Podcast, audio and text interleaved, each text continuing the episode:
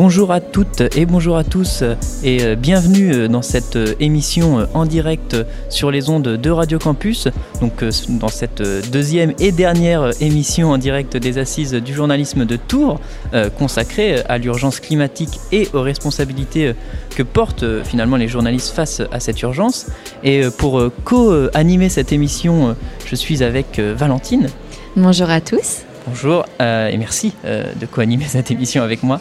Alors euh, nous allons aborder en fait dans cette émission à travers différentes interviews les liens entre les, médias indépendants et la manière dont ils traitent les questions environnementales. Alors on va tout de suite en fait rentrer dans le vif du sujet avec un, édito de, de, Valentine qui est journaliste et bénévole pour Radio Campus. Oui, alors en effet aujourd'hui on va se poser une question. Est-ce que c'est plus facile de parler d'écologie et de réchauffement climatique quand on est un média indépendant? Alors tout de suite ça pose la question, oui mais qu'est-ce que c'est un média indépendant? Euh, Et là du coup on va se pencher euh, sur plusieurs euh, modèles en fait. Déjà quand on pense indépendance, qu'on dit oui un média n'est pas indépendant, c'est parce qu'on pense à des grands groupes, à des actionnaires. En France, euh, c'est en effet, ce sont des grands groupes qui possèdent des médias et derrière chaque groupe, il y a un millionnaire, un milliardaire. Donc on peut citer par exemple Bernard Arnault, qui possède plusieurs titres de presse écrite comme Les Échos, Le Parisien, Challenge, euh, Xavier Niel, qui est actionnaire euh, du groupe Le Monde, depuis quelques années le milliardaire tchèque Daniel Kretinsky, qui en très peu de temps en fait a racheté de nombreux titres et qui s'impose aujourd'hui euh, dans le groupe aussi du Monde, mais également avec le magazine Elle et Marianne. Et surtout, bah, ce qui a fait les gros titres et qui continue de faire du bruit aujourd'hui, l'acquisition par Bolloré euh, des médias, euh, de médias donc télévisés avec Canal+, CNews, et surtout son arrivée en radio avec Europe 1. Donc si euh, dans certains des grands groupes, les rédactions journalistiques affichent une indépendance euh, éditoriale, comme par exemple le, groupe du Monde, qui s'est doté d'un pôle d'indépendance, euh, il y a plus d'inquiétude avec bah, par exemple la présidence de Bolloré, qui pour lui en fait, bah, déjà il a licencié tous les journalistes qui n'étaient pas forcément raccord avec sa ligne éditoriale, et il ne semble pas croire ou pas vouloir une indépendance des rédactions. Donc quand on a dit ça, euh, qu'est-ce qui reste d'autre comme modèle? Il y a euh, un autre modèle qui veut se passer des actionnaires, des grands groupes et euh, dépendre que du lecteur. Donc ça, par exemple, ça peut faire partie de ce qu'on appelle la presse, les médias indépendants, dont l'exemple le, plus célèbre, c'est Mediapart, hein, le pure player d'Edoui Plenel, qui repose essentiellement sur les abonnés. Euh, on va aussi voir euh, Alternative économique, hein, qui est euh, lui en version papier et web, et dont le rédacteur en, chef, Laurent Jeannot, qui va être interviewé plus tard dans cette émission, a un modèle économique qui repose aussi sur les lecteurs. Après, il y a une autre façon d'être indépendant, qui est, donc, par exemple, des fois des médias gratuits, mais qui vont dépendre que de la publicité. Des publicités, euh, des fois des institutions, des lieux culturels. Euh, là, je peux citer par exemple Mac Centre, un pure player orléanais. Euh, et enfin, on va parler peut-être plus un peu de nous en tant que Radio Campus, où il n'y a pas de grand groupe milliardaire derrière, derrière nous. ça va être finalement des subventions des collectivités territoriales. Donc une fois qu'on a dit ça, on se rend compte qu'en fait, même les médias indépendants, même les médias indépendants, euh, bah, ils, dépendent, on dépend finalement euh, de l'argent. C'est un peu le nerf de la guerre. Donc on peut se dire, oui, mais euh, si je choisis d'être journaliste freelance, je choisis avec qui je travaille, avec quels médias, des fois qui peuvent justement être indépendants et ne pas être avec un grand groupe. Mais là aussi, en fait, on va là où il y a de l'argent en général, parce qu'il faut bien qu'on vende nos articles et qu'on doit les vendre bah, à quelqu'un au final. Une fois qu'on a dit ça, on se rend compte qu'en fait, euh, tous les médias, même indépendants, euh, le vrai problème, c'est le financement. Parce qu'à la fin du mois, il bah, faut payer le matériel, il faut payer les journalistes. Et euh, tout indépendant qu'on est, bah, on a besoin d'avoir un toit sur la tête et de pouvoir manger. Alors finalement, la vraie indépendance, est-ce que ce ne serait pas finalement la liberté d'informer et de parler de sujets qui nous intéressent. Donc là, on parle d'environnement, de climat et la liberté d'enquêter, de faire des reportages poussés. Et aujourd'hui, c'est cette liberté d'informer qui semble se trouver plutôt du côté des médias qui dépendent pas forcément des grands groupes et d'actionnaires qui veulent un retour sur investissement.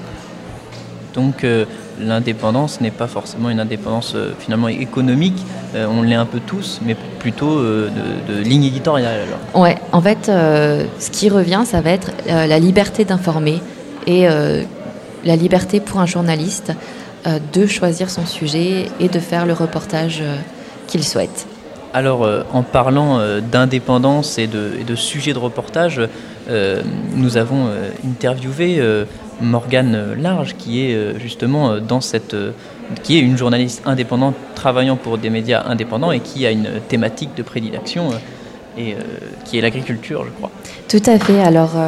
Elle, elle travaille en Bretagne et on a beaucoup entendu parler d'elle il y a quelques mois parce que en, enquêtant en fait dans l'industrie agroalimentaire en Bretagne, elle s'est rendue compte de toutes les pollutions qui, est, qui étaient faites et, de, et des pressions surtout de ces lobbies agroalimentaires sur le journalisme.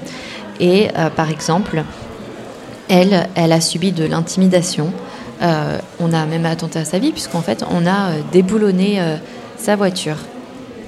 On a empoisonné mon chien aussi, on a mis mes animaux en divagation, on a forcé les portes de la radio pour laquelle je travaille. Enfin, oui tout un, tout un, tas, de, tout un tas de pressions que vous, que vous subissez. Et en mai 2020, euh, déjà, vous signez avec un collectif de journalistes une tribune dans Libération pour défendre la liberté d'informer dans le secteur de l'agroalimentaire. Ces pressions, elles existent depuis euh, toujours euh, dans, dans, ce, dans ce domaine. Et est-ce que c'est particulièrement en Bretagne ou alors c'est parce que vous y êtes Alors, c'est très intéressant parce que ce qui est intéressant, c'est que ça ne concerne pas que ma personne, ça concerne le métier de journaliste. Ça concerne euh, le fait que euh, dans un monde où la communication elle est majoritaire, eh bien être un journaliste c'est déranger. Voilà, euh, le travail de, on aimerait bien que les journalistes eh bien fassent de la communication, mais le problème c'est que c'est pas notre boulot. Et on a créé ce collectif qui la oui, qui a réuni énormément de signatures de journalistes. On a lancé un appel pour la liberté d'informer sur l'agroalimentaire. Et euh, on a des journalistes locaux aussi, euh, il me semble qu'il y en a 22 de West France, 29 du Télégramme, qui ont, signé. On a recueilli des témoignages de journalistes qui nous ont expliqué à quel point c'était difficile, qu'ils recevaient, euh, ils pouvaient recevoir des, SMS avec si vous publiez les chiffres que vous venez de me transmettre, on vous attaquera en diffamation. Inès Léraud a subi des procès Bayon qui sont quand même des procès particulièrement euh, comment, extrêmement choquant moralement. C'est-à-dire qu'on occupe la justice à poursuivre une journaliste en sachant très bien que le procès va être perdu et on va pas jusqu'au procès. On retire sa plainte avant. C'est quand même, c'est quand même honteux d'utiliser les tribunaux comme ça et l'argent public, quoi. En sachant bien qu'on n'ira pas jusqu'au bout. Et pendant ce temps-là, la journaliste, elle peut pas travailler, elle est précarisée. Il euh, y, y, a plein de formes. Il y, y, y a, des patrons. Euh, il y a des patrons de l'agro qui ont, attaqué des, journaux en diffamation. Euh, il y a des élus qui refusent que ce soit tel journaliste qui mène un débat. Donc on change de journaliste. Enfin, euh, je pense que les, atteintes, elles sont nombreuses. Il y a sans doute euh, des, directions de presse qui cherchent à minimiser ces atteintes parce que voilà, la presse, elle n'est pas, pas libre. Euh, elle dépend de ses annonceurs pour euh, la PQR en Bretagne, par exemple. Et puis après, il euh, bah, y, a une presse qui est aux mains de, l'agro-industrie en Bretagne, on ne peut pas le nier. Hein. Ils, détiennent leurs propres, leurs propres organes de presse, qui est beaucoup plus facile pour véhiculer une image très positive de ce qu'ils font. Alors, Morgane Large, on, du coup, suite à ces reportages, on l'a catégorisée comme une militante, ce qui fait que des fois, on va remettre en doute son travail. Euh, en plus, euh, je suis journaliste locale. Euh, et ce que je défends, c'est pas. Si je suis militante, c'est militante du métier, justement, pour que les journalistes puissent travailler normalement, qu'on ne soit pas obligé de choisir entre la précarité et l'intégrité, c'est-à-dire accepter, accepter parce qu'une rédac nous demanderait de modérer nos propos ou de ne pas donner des chiffres, par exemple, parce qu'il y, a plein de façons, en fait, de, de, de répondre à la pression. Euh, au maître des infos, interviewer plus souvent une personne, enfin, s'auto-censurer aussi, ça, ça arrive, et ça, quand ça arrive parce qu'on a peur, ben, c'est quand même vraiment dommageable. Et puis oui, moi je milite pour le métier, et, j'ai envie de croire qu'on fait tous le même métier, les journalistes. Et, militer pour le métier, eh bien, si c'est ça être journaliste militant, ben oui, je suis journaliste militante. Morgane Large a, trouvé une solution euh, avec plusieurs autres journalistes qui est la création d'un nouveau média, Splon. Quand on a constitué euh, le, collectif Kelawi là, pour la liberté d'informer euh, sur les sujets agroalimentaires, on s'est rendu compte que une des méthodes pour protéger les journalistes, c'était de, de, ne plus travailler seul, parce qu'on était tous extrêmement isolés et lorsque on a commencé à discuter les uns avec les autres, on a pu faire remonter des choses qui euh, ont constitué un faisceau assez inquiétant. Et on s'est dit, il faut qu'on arrête de travailler tout seul. Il faut qu'on... Et, là, il y a des jeunes, euh, notamment euh, des écoles de journalisme et de cette école l'IUT de Lannion, qui est une école extraordinaire, qui forme très bien des journalistes ces jeunes-là nous ont dit mais il faut, créer notre propre média. Alors nous on n'y croyait pas trop et, puis euh, ils nous ont dit il faut qu'on se, qu'on se calque sur le modèle de Disclose, créer un média qui soit euh, qui soit financé euh, par les citoyens ou par des associations, avec un, ratio pour pas non plus travailler au service d'une association ou d'une ONG. Et le Mediasplan est né moi, je suis membre fondatrice. Euh, c'est très très bien structuré. Il y a un comité éditorial. On a sorti notre première enquête, qui était une enquête sur une pollution majeure en Bretagne, qui est complètement euh, ignorée et qui n'est pas du tout traitée par les médias. C'est l'ammoniac. Euh, l'élevage intensif en Bretagne génère des doses d'ammoniac très importantes dans l'air. Le, danger de l'ammoniac, il est indéniable. Hein, n'importe quel euh, tout à chacun, c'est extrêmement dangereux. Mais là, on est typiquement dans quelque chose qui n'est pas encore un enjeu de société parce qu'on n'en parle pas. Alors que nous, en tant que journalistes, on est là pour faire remonter des, enjeux de société. Et euh, l'ammoniac, par exemple, euh, une entreprise agricole en Bretagne qui produit moins de 10 tonnes d'ammoniac par an, elle n'est pas obligée de le déclarer. Donc voilà, on arrive à des, des taux d'ammoniac. Après, le, le, les, chercheurs, euh, euh, eh bien, les chercheurs essayent de faire leur travail, mais les moyens, euh, les moyens qui sont alloués pour la qualité de l'air, eh bien, sont extrêmement faibles. alors, la chercheuse de tout à l'heure, Madame Guivarch, elle n'a pas parlé de, du financement de la recherche, mais on pourrait vraiment en parler aussi parce que c'est extrêmement préoccupant. Et euh, voilà, Splend, euh, c'est quelque chose euh, aussi pour lequel moi, en tant que journaliste plus âgé, j'aimerais qu'on qu'à Splend, on embauche des journalistes jeunes pour leur permettre de faire de l'investigation en étant aidés par des gens qui ont un peu plus de, d'expérience. on a beau avoir de l'expérience, on fait, on fait toujours des bêtises. Hein. Je ne veux pas dire que ce sont les jeunes journalistes qui, qui, font des conneries. On en fait même quand on a 20 ans de métier. Euh, et, ça, ça m'enthousiasme de dire, oh, ils vont avoir la possibilité de faire de l'investigation. Ils vont être payés pour ça. Ils vont pouvoir se consacrer entièrement à un sujet. Mais ça, euh, pour moi, ce serait, ça aurait été le rêve quand, j'étais jeune. Donc on remercie euh, du coup le podcast du Biscuit qui a produit cette, euh, cette interview sur, euh, avec l'onde porteuse et le réseau chantier et en particulier la journaliste Tiffany Crézé qui a interviewé Morgane Large. On va enchaîner avec une pause musicale. On va écouter Gudrun Gut et euh, Mab Frati, euh, un extrait de l'album Let's Talk About the Weather. Euh, leur processus de création commençait lorsque Gudrun et Mab ont eu des conversations à longue distance en se demandant où ils se trouvaient et discuter de la, météo. Alors, ça peut sembler banal, mais ça fonctionne comme un élément thématique clé pour l'ensemble de cet album. La météo comme nouvelle grande inconnue perçue à travers l'optique de la vie quotidienne. Au final, cette co-entreprise musicale a apporterait un effet curatif aux deux artistes euh, pendant la vie en quarantaine. El Cielo Responde, c'est Gudrun Gut et Mabe Frati. Et on est sur les campus, en direct des assises du journalisme.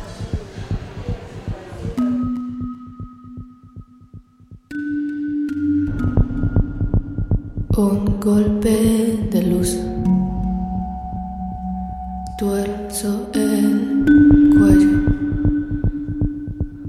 El cielo responde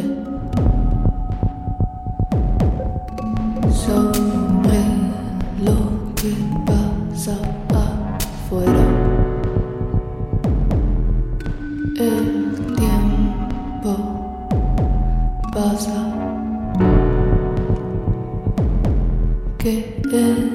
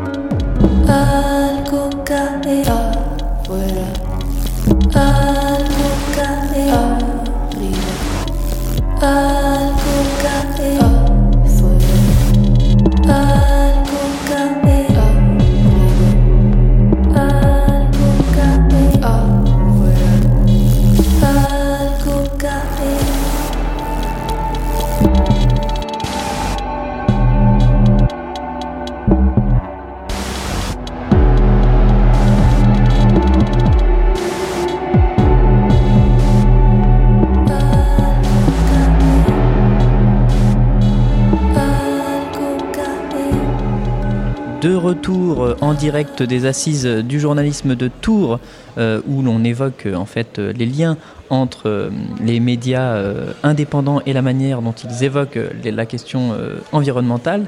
Et je vais laisser Yelena présenter la prochaine interview. Bonjour à tous et à tous. Alors oui, en effet, moi j'ai interviewé Jacques Transo, cofondateur de Médiacité. Donc Médiacité, c'est un média en ligne d'investigation locale. Donc ils sont situés euh, dans quatre grandes villes de France, à Lille, Lyon, Nantes et Toulouse. Et donc c'est un média qui est financé en grande partie par ses abonnés. Et donc il nous parle du modèle économique de Médiacité et qui est, selon euh, Jacques Transo, un moyen de réaliser des enquêtes approfondies mais il nous parle aussi euh, de la difficulté en fait, euh, de garantir euh, une stabilité financière au sein du média. On écoute tout de suite. donc tout d'abord, comment ça vous est venu en fait l'idée de créer un média d'investigation local Et le noyau dur des créateurs, c'est des anciens collègues de l'Express. Et le déclic, ça a été un changement d'actionnaire à l'Express, avec l'arrivée d'un monsieur qui est connu comme étant le propriétaire de SFR, qui s'appelle Patrick Drahi, et euh, Patrick Drahi, homme des télécommunications, s'est mis en tête euh, de, racheter des médias euh, pour mettre, comme il le disait, des contenus dans les tuyaux. Voilà, et ça nous a donné très envie de fuir. Et c'est comme ça qu'on a créé Médiacité. On s'est inspiré de ce qu'on faisait à l'Express, c'est-à-dire des éditions locales, des décrochages locaux, des enquêtes sur les villes, sur les maires, sur les élus. Et on a quelque part imité ce, concept en le pratiquant uniquement sur Internet, sur abonnement, et ça a donné Médiacité. Donc euh, peut-être euh, pour donner une idée à nos auditeurs, euh, quels sont les types de sujets qu'on peut retrouver sur Médiacité? Par exemple, des types d'enquêtes que vous avez pu sortir Alors, c'est assez varié. Ce qu'il faut retenir, c'est que c'est de l'exclusivité, c'est-à-dire que toutes les enquêtes, vous les avez jamais lues ailleurs, nulle part sont des enquêtes soit sur des sujets politiques, soit sur des sujets économiques, soit sur des sujets culturels, environnementaux. Donc je vais vous donner des exemples précis. Euh, par exemple là, on s'est intéressé euh, au cumul d'emplois et de mandats de Monsieur Moudinck. Monsieur Moudinck, c'est le maire de Toulouse. Alors, figurez-vous que ce monsieur, donc euh, Jean-Luc Moudin, qui est maire de Toulouse, c'est déjà un gros job. Il est également président de la métropole de Toulouse, mais il est aussi haut fonctionnaire et il a gardé son poste de haut fonctionnaire à Bercy. Et donc, on a révélé euh, son salaire et on a révélé donc le cumul de ses indemnités et de son salaire et on s'est posé la question est-ce que c'est un vrai emploi? Est-ce que c'est un emploi fictif? Comment fait-il pour toujours réussir? Et elle nous a dit qu'il avait une grande chance, c'est qu'il travaillait beaucoup la nuit, il n'avait pas besoin de beaucoup de sommeil. Mais euh, bon, c'est le type d'enquête de, qu'on peut se permettre de faire parce qu'on est totalement indépendant. C'est-à-dire on peut être un petit peu insolent, un petit peu canaille et aller gratter euh, là où ça fait mal, y compris auprès des puissants. Voilà. Mais on, on a euh, des, des, sujets beaucoup plus déconnectés de la politique. Par exemple, on s'est intéressé sur la façon dont on pouvait faire bénéficier du bio, donc de, l'alimentation saine, à des populations déshéritées. Et on a essayé de, voir à quelles conditions certains réussissaient à le faire. Voilà. Donc, qu'est-ce que je peux vous trouver encore comme exemple? Euh, on s'intéresse à des situations d'entreprise. C'est très dur d'enquêter sur le monde de l'entreprise. Donc euh, on a regardé par exemple quels étaient les principaux pollueurs de l'air de votre ville. Hein. Euh, on a vu qui polluait, on a vu que le système de contrôle était défaillant, en grande partie défaillant, ou quand il fonctionnait, eh bien, les amendes n'étaient que très rarement honorées. Enfin, voilà. Donc on pointe essentiellement des dysfonctionnements, parfois des solutions, parce qu'on ne veut pas mourir idiot, hein, mais on le fait en toute indépendance et euh, c'est à chaque fois des enquêtes de proximité, c'est-à-dire avec l'idée et la conviction qu'il faut que les gens comprennent ce qui se passe dans leur ville, en comprennent les enjeux euh, et qu'ils s'intéressent à la vie de leur cité. C'est pour ça qu'on s'appelle Média Cité. Et c'est culotté de faire ça parce que c'est plutôt à rebours de la tendance actuelle où les gens se désintéressent de la chose publique parce qu'ils ne comprennent rien et parce que euh, ils ne comprennent rien, c'est très compliqué et ils ne veulent plus trop s'impliquer parce qu'ils n'y croient plus. Ils ne croient plus aux promesses des politiques, ils ne croient plus euh, à, la chose publique. Euh, ils veulent militer différemment. Euh, et nous, on leur dit, mais euh, pour militer et bien militer, il faut être instruit, il faut comprendre. Et donc, on est là pour vous donner un petit peu de, nourriture à la réflexion et à l'intelligence. Et donc pour revenir du coup peut-être plus sur votre indépendance, donc vous avez récemment lancé un appel à l'aide parce que vous êtes un média donc indépendant, donc financé par ses abonnés du coup. Euh, déjà, pourquoi avoir fait le choix de l'indépendant Donc, vous en avez parlé, vous, vous êtes parti de l'Express suite euh, donc euh, au changement de direction et donc de l'arrivée de Patrick Drahi, donc patron de SFR. Pourquoi déjà avoir fait le choix de l'indépendance? Parce que c'est la base, c'est la base de la reconstruction de ce fameux lien de confiance que j'évoquais tout à l'heure. C'est-à-dire que comme il y a une défiance, euh, il y a beaucoup de gens qui ne croient plus dans la parole journalistique. Il faut être puriste, des puristes de, l'info, de l'indépendance, de la déontologie, de l'éthique, de la transparence. Donc il faut réinventer un journalisme qui euh, n'induit plus aucun doute sur des biais éventuels par rapport à l'information. Je m'explique. Si on avait de la publicité, les gens se diraient mais c'est parce qu'ils euh, ont de la publicité pour telle ou telle marque qu'ils écrivent sur telle et telle marque. Euh, là, il y a déjà euh, moins de risques qu'on soit influencé par un tel ou un tel. Après, on est un média qui est contrôlé majoritairement par des journalistes. Donc c'est pas mal. L'autre partie du capital est répartie entre 47 actionnaires. Donc il n'y a aucun gros actionnaire.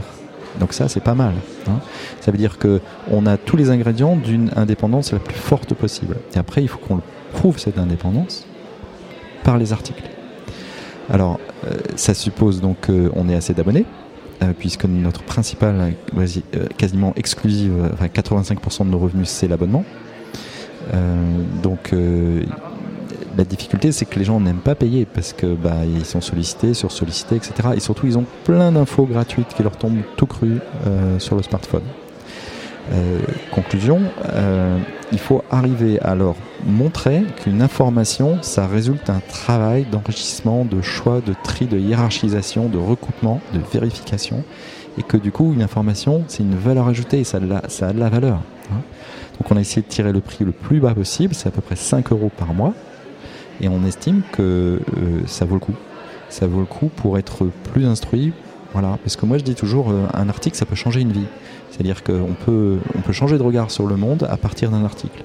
Et qu'il faut multiplier les points de vue, multiplier les articles, euh, a fortiori sur son environnement immédiat.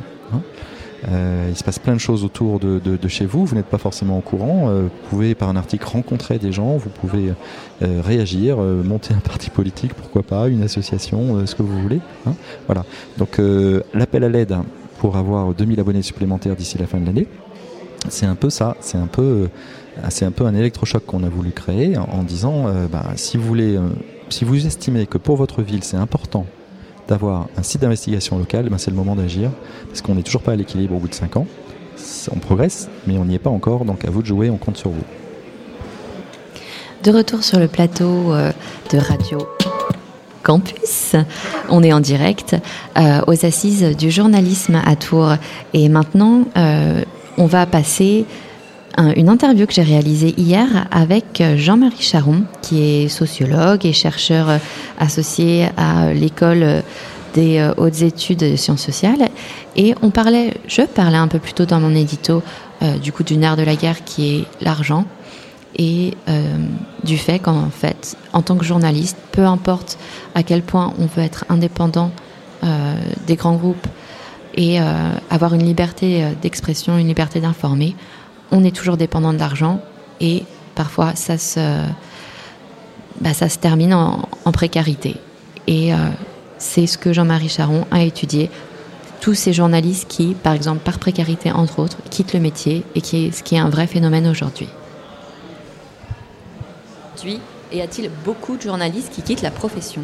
On n'a pas euh, d'évaluation quantitative. Ça fait partie, c'est pour ça d'ailleurs que nous avons écrit un livre avec Adenora Pijola qui soit un peu une alerte sur le sujet, mais qui est un livre qu'on appelle nous qualitatif, c'est-à-dire que ça décrit des situations concrètes, ça part de témoignages, ça met en évidence qu'il euh, y a des choses qui sont en train d'évoluer, et notamment la principale chose, c'est que dans ces personnes que nous avons interviewées, il y a beaucoup de jeunes journalistes. Et ça, c'est une donnée qui n'existait pas précédemment.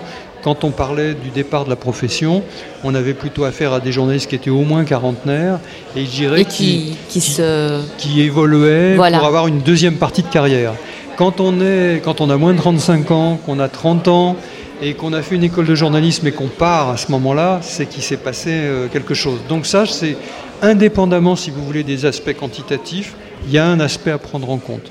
D'accord, donc vous avez remarqué qu'en fait, il y avait quand même un phénomène avec des, donc notamment vous parlez des jeunes qui quittent la profession euh, aujourd'hui et qui ça ne se faisait pas avant. Non, c'est quelque chose qu'on n'avait pas identifié en tout cas. Peut-être que c'était, ça existait, c'était marginal. Moi, si vous voulez, j'étais une dizaine d'années enseignant au centre de formation des journalistes.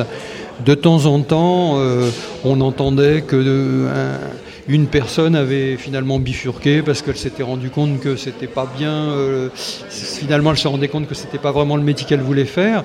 Mais là, on est, en tout cas, c'est ce qui ressort d'un certain nombre de nos entretiens.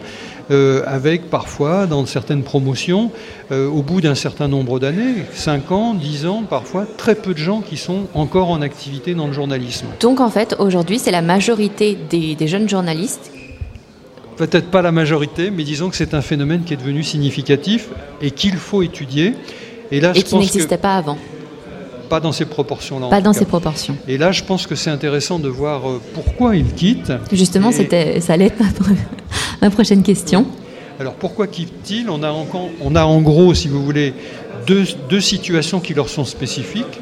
La première, c'est la précarité, c'est-à-dire des gens qui n'ont pas réussi, même avec une bonne formation, à trouver un point d'ancrage dans une rédaction. Ça veut dire quoi? Ça veut dire que par exemple, ils ont, enchaîné des, CDD pendant des années et des années obligé de changer sans arrêt d'entreprise, trouver un nouveau CDD, etc. C'est une situation qui est par exemple très courante en, PQR, hein, euh, en presse quotidienne régionale. Euh, donc euh, l'autre situation, ce sont des gens qui n'ont pu travailler qu'en tant que en tant que pigistes et qui euh, souvent euh, n'ont pas trouvé suffisamment de piges ou des fiches suffisamment euh, rémunérées.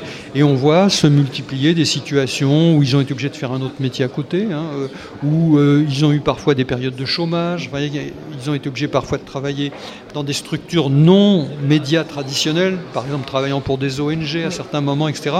Et, et au bout d'un certain nombre de temps, disent bon bah ça, je m'en sors pas, c'est pas intéressant, je peux pas continuer. Donc ça c'est la première configuration. La précarité. La précarité.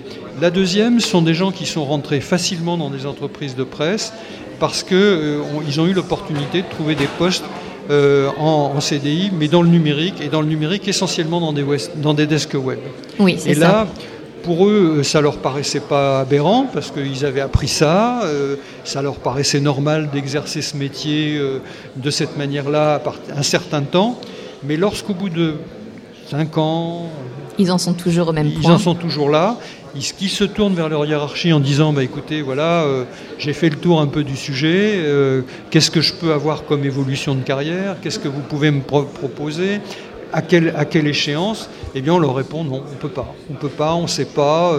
Euh, peut-être qu'un jour il y a un poste qui va se libérer, mais c'est toujours pas à l'ordre du jour, etc.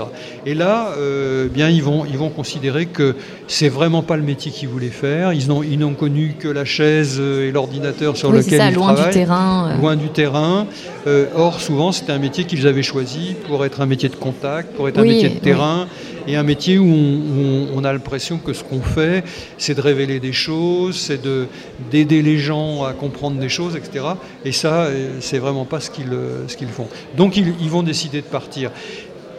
Peut-être que euh, une des raisons aussi pour lesquelles les jeunes partent peut-être plus facilement aujourd'hui, et ça c'est quelque chose qu'on n'avait pas tellement identifié, c'est que ce sont tous des gens très bien formés.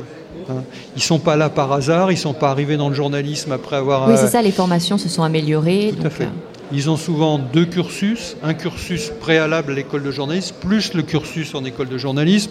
Donc ils ont un autre métier, je dirais une autre compétence en amont. Et là, quand euh, ils se disent, bah, euh, est-ce que ça mérite de continuer? Bah, Ils commencent à se tourner autour d'eux et ils disent, avec mon, avec mon bagage, qu'est-ce que je peux faire? Et c'est là qu'on voit apparaître, par exemple, deux grandes options euh, qui, d'un côté, est la formation, c'est-à-dire ils deviennent, ils deviennent profs, instit, prof, enfin, etc., ou parfois euh, enseignants dans le supérieur. Et puis, autre option, la communication, qui elle est toujours très accueillante. Ça, ça a toujours été le cas. Et puis aussi des professions que moi j'appelle un peu périphériques. Par exemple, de plus en plus dans le journalisme, on vous demande d'être très attentif à votre public, euh, faire un peu de marketing éditorial, qu'on le veuille ou non, même si ça se dit pas trop. Et là, ils se disent, bah, pourquoi pas euh, faire du marketing Et là, ils partent sur le marketing, surtout s'ils ont par exemple en amont euh, une licence de sociologie ou des choses comme ça, ou une maîtrise de sociologie.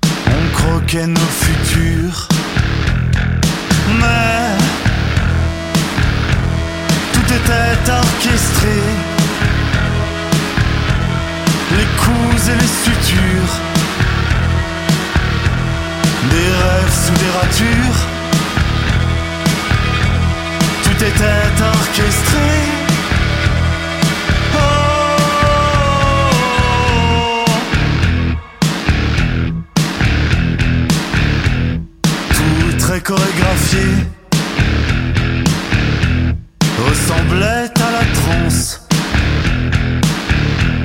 des cortèges remontés qui cherchent et traquent le sens. En quoi donc a-t-on cru? Trop d'espoir dans nos cœurs.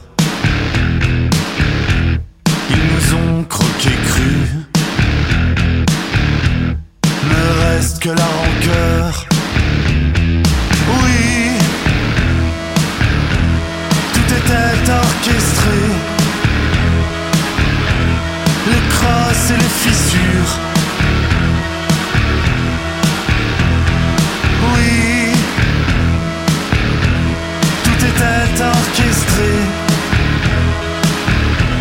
La victoire.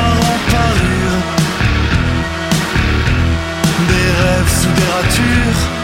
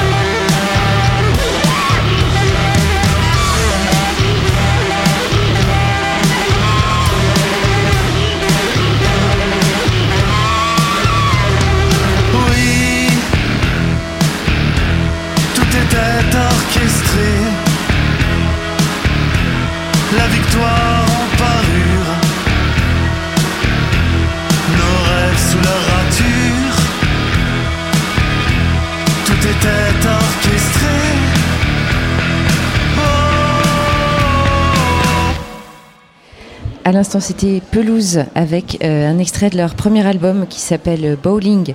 C'est un disque de bordure qui raconte les histoires de celles et ceux qui sont sur le côté, qui s'y sont mis seuls, qu'on a poussé un peu, à qui on a demandé de ne plus être dans le champ. Alors euh, Pelouse, c'est le projet de Xavier Machaut. Il a écrit euh, donc tout était orchestré en 2014 suite à la révolution de Maïdan à Kiev. Le soulèvement populaire a été écrasé de manière violente et cynique par le pouvoir en place. Cette répression orchestrée est venue réveiller ses origines ukrainiennes. On écoutait donc Pelouse avec tout était orchestré.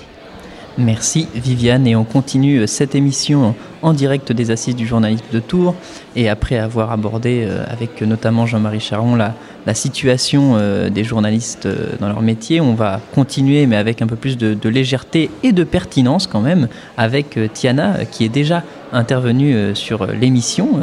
Et elle vient aujourd'hui nous parler d'une mode de plus en plus présente en fait dans, nos rayons de supermarché.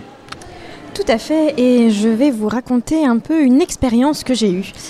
C'était pas plus tard que hier soir, après une journée de travail acharnée, je suis rentrée chez moi avec une faim de loup. Vous savez, celle qui vous creuse les tripes et vous donnerait presque envie d'avaler votre voisine. Sauf que le problème, c'est que moi, je ne peux même pas prétendre avaler ma voisine puisque je suis végétarienne depuis plus de 10 ans. Mais bon, comme mon frigo était vide, j'ai affronté ma flemme pour me traîner jusqu'au Daily Monob du bout de la rue. Une fois n'est pas coutume, pour moi qui suis une ayatollah du zéro déchet, une adepte du fait maison et goûteux s'il vous plaît, une fois n'est pas coutume donc, je suis passée au rayon dit végétarien. Un rayon qui, vous le savez peut-être, abritait autrefois deux trois produits peu attrayants qu'on pensait réservés aux hippies nostalgiques de Woodstock. Sauf qu'aujourd'hui, c'est sûrement le rayon le plus excitant en termes de nouveautés.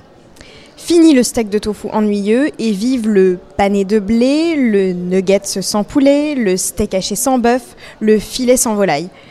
On vous promet désormais du plus vrai que nature, du juteux à la cuisson, du saignant, du à point. L'emballage, l'aspect, les codes graphiques, tout vous plonge dans l'univers carné et même les noms semblent fleurer bon le terroir à coups de Moving Mountain, de Nouveau Fermier. On vous emmène dans l'Ouest américain aussi avec le fameux Beyond Meat dont vous avez sûrement entendu parler. Ça m'a donné faim, Tiana, tout ça, et ça a l'air euh, finalement super. Ouais, ça avait l'air super. Jusque-là, tout allait bien et mon estomac se préparait à un festin. Mais lorsque j'ai retourné le paquet, ben là, j'ai cru avoir une attaque. J'étais à la limite de reconsidérer de cuisiner ma voisine. Déjà le prix, plus de 25 euros du kilo. Pour de l'herbe, merci. Ensuite, la composition. De l'eau, des protéines de pois, de riz, de l'huile de colza, de l'huile de coco raffinée et puis euh, des celluloses, des concentrés en tout genre. Enfin bon, j'ai réalisé qu'on était assez loin du potager de papy et on était plutôt dans une ambiance de laboratoire. Alors j'ai beaucoup moins faim d'un seul coup, ça fait un peu peur tout ça, non? Bah ouais, c'est vraiment alarmant pour le coup. Et vraiment, ce que je me suis dit, c'est quand même, quand on devient végétarien, a priori, on le fait soit pour l'environnement, soit pour sa santé. Du coup, l'intérêt du steak tofu alors? Bah, je le cherche encore. Pour la santé, d'une part, il faut quand même avoir conscience que ce sont des produits ultra transformés, industrialisés, et que bah il n'y a plus vraiment de naturel là-dedans. À l'heure où on s'alerte sur les effets de l'alimentation industrielle, bah il y a de quoi réfléchir. Ensuite, si vous avez choisi de devenir végétarien pour l'environnement, bah ok, ça tue pas d'animal, mais malgré un bilan carbone moderne, euh, bah, le bilan carbone, ça fait pas tout. Et par exemple, est-ce qu'on a un instant pensé au sens que ça a de créer de la nourriture en laboratoire? Est-ce qu'on a oublié que se nourrir, c'est aussi ce qui nous relie à notre condition d'être vivant sur cette terre? Finalement, je me suis dit qu'en voulant imiter absolument les produits carnés, on ne fait que reproduire un modèle de société et des paradigmes que par ailleurs, en devenant, en devenant végétarien, on combat. Finalement, on cède à la facilité et on ne remet pas du tout en cause nos habitudes, celles-là même qui, nous entraînent des dysfonctionnements de la société capitaliste, celles que l'on combat en devenant végétarien justement. On cède au besoin d'aller toujours plus vite, de délaisser l'alimentation au profit du loisir, et on oublie notre santé et celle de la planète. Alors, t'as fait quoi du coup? Bah du coup, après quelques minutes de bouillonnement intérieur devant les frigos, j'ai reposé le steak. j'ai reposé ce symbole surmédiatisé d'une pseudo-écologie, ce symbole symptomatique d'une classe sociale privilégiée prête à payer 25 euros du kilo un ersatz de viande pour un peu de bonne conscience. J'ai reposé le steak donc et j'ai acheté un paquet de lentilles corail, quelques oignons, des courgettes, une carotte et j'ai fait un dalle de lentilles. Quelques épices, 5 minutes de préparation, 10 minutes de cuisson et vous voyez finalement, c'était pas difficile de cuisiner végétarien et moi j'avais calmé ma faim. Eh bien merci et ça m'a finalement donné faim en fait à la fin. Alors euh, je reprends le, la parole aux assises du journalisme avec Radio Campus pour vous parler un petit peu euh, d'un autre, euh, d'un autre magazine, Alternative économique, euh, qui est aussi un média dans Alternative économique. Quelle place euh, vous accordez euh, à l'environnement? Bah, une place euh, de plus en plus euh, importante. Ça fait longtemps qu'Alternative économique s'intéresse euh, à ces sujets-là, et c'est même un sujet qu'on pousse à la une du magazine de- depuis longtemps, quitte à assumer euh, de faire euh, des échecs, des fours commerciaux, parce que euh, pendant assez longtemps, c'est vrai que les couvertures climat euh, marchaient pas forcément. Faisait peur, peut-être. voilà, faisait un peu peur, peut-être intéressait pas. C'était pas encore euh, dans l'air du temps comme c'est aujourd'hui. Mais pour nous, on a toujours considéré que c'était un sujet primordial et que c'était notre rôle euh, de médias de pousser ces sujets-là et de les mettre à la une. Et ce qui est frappant, c'est que depuis quelques années, en fait, il y a eu une vraie bascule. En tout cas, nous, on, on l'a, on l'a repéré euh, sur notre lectorat. Aujourd'hui, ces sujets-là marchent de mieux en mieux. Ces numéros-là euh, se vendent. Et c'est une thématique qui infuse maintenant euh, tout le journal. Euh, même la manière dont on se définit a changé avant Alternative économique. On se définissait comme un journal euh, économique et social, et aujourd'hui, on est un journal économique, social et environnemental.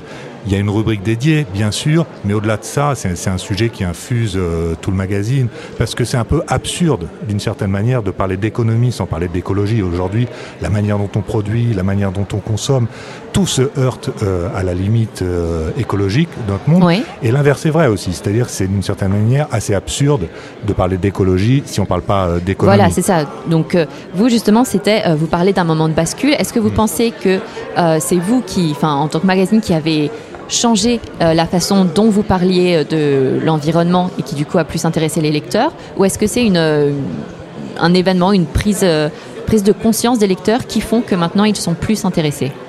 Ah, c'est plus large que simplement nous, la façon dont on traite. euh, D'une certaine manière, nous, on a été plutôt assez constants hein, dans, notre traitement des questions environnementales. Non, il y a un mouvement qui est beaucoup plus large aujourd'hui euh, d'appétence pour ces sujets-là, je pense, et en témoignent les mobilisations euh, lycéennes en faveur euh, du climat, en témoignent les élections municipales l'année dernière. On le voit, c'est un sujet qui s'impose aujourd'hui sur l'agenda public, beaucoup plus fortement qu'avant. Euh, donc ça, c'est- indéniable, c'est clair. D'accord. Alors moi justement, je voulais parler euh, de la façon dont vous abordiez euh, l'environnement. Donc là, un peu plus tôt dans, la conférence, plusieurs autres magazines disaient que eux, en tout cas, ils avaient la sensation que les lecteurs en avaient marre de d'entendre parler de l'environnement, d'alarmisme, et que du coup, ils se dirigeaient pas vers ça. Donc vous, quelle a été, quelle est votre solution en fait niveau angle? Alors moi c'est assez simple, je suis pas du tout d'accord avec mes confrères sur ce sujet-là. Je pense pas que les gens en ont marre. À nous c'est pas ce qu'on constate. Euh, les gens ils sont présents euh, euh, quand on met ces sujets-là à la une. Donc je vois pas du tout de lassitude. Au contraire, j'ai l'impression que c'est un sujet qui, interpelle tout le monde de plus en plus. On l'a vu récemment encore une enquête à l'échelle internationale qui montrait que c'était un sujet d'angoisse très fort euh, pour les jeunes Mm, ces sujets-là. Tout à Donc euh, Ouais, ça revient souvent ça. dire que les gens ne s'intéressent pas aux questions é- écologiques, euh, je ne comprends pas trop euh, la logique derrière. Je pense que euh, on, on rate quelque chose euh, quand on dit ça. Après, effectivement, il y a différentes manières euh, de D'en ouais. parler. Et, et c'est vrai que les sujets euh, environnementaux, des fois, peuvent être assez techniques. Si on veut les traiter de manière sérieuse, euh, ça peut devenir assez vite euh, complexe. Et ça pose tout un tas de, de- de questions euh, au journalisme, à la manière dont les médias sont organisés. Et aujourd'hui, on constate que dans la plupart des journaux, il y a de moins en moins de rubricards, de journalistes experts. Donc vous, vous en avez ça par contre, des donc- journalistes experts en environnement. Donc nous, on a un chef de rubrique environnement qui connaît très très bien ces sujets-là. Euh, donc effectivement, c'est euh, une spécificité encore d'Alter Echo par rapport euh, aux autres médias, c'est d'avoir encore des, des, chefs de rubrique et de miser sur l'expertise. On s'inscrit en faux par rapport à la tendance de la profession qui cherche à avoir plus que des journalistes couteaux suisses capables de parler de tout, mais finalement ne connaissant pas vraiment les sujets. Ouais. Alors c'est sûr que c'est un investissement important. Hein, euh, euh, c'est des journalistes qui sont plus expérimentés, puis qui peuvent parler de moins de sujets, donc qui sont moins flexibles d'une certaine manière, mais ça permet après d'aller dans le dur euh, du sujet. Et c'est sûr que bon, nous, les sujets un peu chiants, ça nous fait pas peur. Alter Echo, on est prêt à y aller, on y va même euh, à fond. Donc on, on, on a joué cette carte-là, mais pas uniquement. C'est-à-dire qu'on Oui. va pas se contenter euh, de faire du chiant. On le Oui, fait. justement, c'était comment, comment est-ce que vous en parlez finalement pour intéresser? J'ai entendu beaucoup parler d'écologie, euh, de, de solutions en fait. Vous, euh, comment vous faites pour intéresser et attirer le lecteur Alors, il y a cette, il y a cette euh, option-là euh, des solutions, euh, euh, toutes les initiatives, les expérimentations, les choses qui viennent du terrain. Donc ça, c'est clair, on, le, on le couvre, hein, de toutes les alternatives qui émergent ici et là. Ça, ça fait partie de nos ADN de suivre ça. Aussi, une autre de nos particularités, euh, je dirais, c'est le data journalisme. Euh, et je trouve que euh, les sujets environnementaux s'y prêtent particulièrement bien. Euh, d'arriver à... Donc on a vraiment cette expertise-là, Alter Echo, de, savoir trouver les chiffres pertinents et d'arriver à les mettre en scène, euh, en valeur. Et c'est un bon moyen euh, d'arriver à aller à l'essentiel, de résumer tout en étant vraiment rigoureux de, ce type de, sujet-là.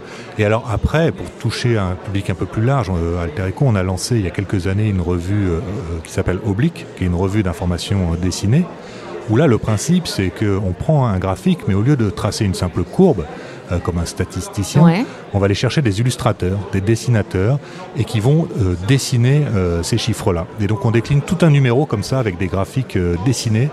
Et ça, ça marche assez bien. Et on a fait un numéro spécial sur les questions écologiques. Ouais. Et qui- ça, ça a été un succès? Et ça a bien marché, ouais. Et ça a bien marché. C'était euh, Laurent Janot, qui est le directeur de la rédaction d'Alternative économique, un média euh, qui dépend seulement de ses abonnés.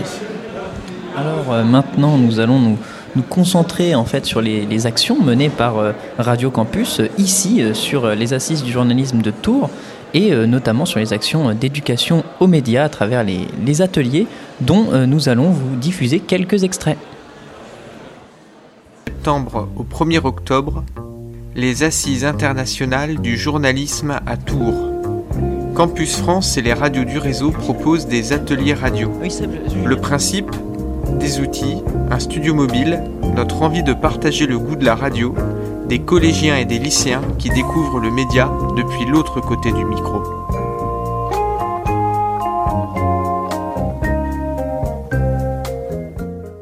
Alors Baptiste, pourrais-tu nous présenter ta rubrique et ce que tu fais au, club du radio? Je suis chroniqueur Simone Veil et je présente à chaque émission la rubrique Un jour dans l'histoire. Cette rubrique présente un événement historique qui s'est passé le jour de l'émission. Par exemple, lundi 4 octobre, je présenterai la construction du métro à Paris. L'an dernier, je présentais une rubrique cinéma sur les sorties de la semaine. Et en 2020, je présentais la rubrique Top 50. Je présentais chaque semaine un groupe de musique âgé. Et est-ce que euh, ta rubrique sur l'histoire te plaît? Et qu'est-ce que ça t'a apporté de faire le club radio? Bah, j- euh, ma, ma, ma rubrique, euh, club- ma rubrique sur l'histoire me plaît car j'a- j'adore l'histoire, je suis passionné par ça, surtout les deux premières guerres, les deux guerres mondiales. Est-ce que ça t'a apporté l'envie de continuer à faire de la radio? Oui, oui, parce que chaque semaine j'aime venir au club radio car euh, l'ambiance y est bonne, euh, car c'est une expérience qui me plaît. Ok, merci. Ok, alors toi Bastien, pourquoi tu fais le club radio? Eh bien bonjour déjà. Alors moi je me suis inscrit au club radio parce que j'appréciais personnellement faire la radio. Et j'apprécie surtout présenter ma chronique qui parle de voitures en tout genre, l'automobile. Pourquoi tu fais le parler et pas la technique Alors je fais le parler parce que franchement j'ai jamais été réellement bon à la technique et j'ai jamais tellement compris. Donc je préfère largement parler que travailler avec un ordinateur. Et en quoi ça y consiste euh, ta rubrique En gros, euh, tous les jours, enfin, à chaque fois qu'il y a une rubrique, je présente une voiture. Alors, ça peut être une voiture de n'importe quelle marque, Audi, Mercedes ou Rolls-Royce. Je présente ses mensurations, son poids, la taille de son moteur, son intérieur et sa courbe. Après, je peux parler aussi un peu de l'histoire de la marque, comme par exemple Rolls-Royce ou Audi. Merci à vous trois. Merci Alexis. Merci. Merci. Merci à vous cinq pour cette interview. Merci à vous de nous avoir écoutés et bonne, journée sur Radio Campus. Radio Campus. Non, non, Radio Campus, c'était quelques extraits euh, des ateliers menés, menés par Radio Campus. Et euh, eh bien, il est temps euh, de, de vous dire au revoir et de remercier en fait euh, toute l'équipe. Donc euh, déjà, bah, merci à toutes et à tous de nous avoir suivis tout au long de ces assises du journalisme. Ce fut un, un plaisir pour nous de vous, concocter ces émissions. Et je vais remercier ma co-présentatrice Valentine. Eh ben, merci de nous avoir, de m'avoir accueilli sur le plateau en direct. Et merci en fait à tous les membres de l'équipe. Donc il y a Émile qui a réalisé cette émission et coordonné euh, les équipes. Viviane qui était là aussi, qui a coordonné. Euh, alors Yelena, Mélissa, Sébastien et Daniel qui ont euh, permis en fait la couverture de cet événement. Euh, merci et à bientôt. Et je vais laisser la parole à Viviane pour. euh, On remercie également euh, les assises du journalisme de nous avoir accueillis ici à la MAM et, et bien sûr l'équipe de la MAM également pour nous avoir en effet permis de couvrir cet événement euh, pendant euh, trois jours. On va se laisser en musique avec un extrait de Psychonia, c'est euh, le nouvel EP de Machine Drum. Figueroa, ce sont des figuiers qui poussent sur sa propriété en Californie et ils ont tendance à résister aux climats les plus rudes que le sud de la Californie leur impose. C'est cette résilience qui a inspiré Travis Stewart, Machine Drum, pour son nouvel EP qui est sorti chez Ninja Tune.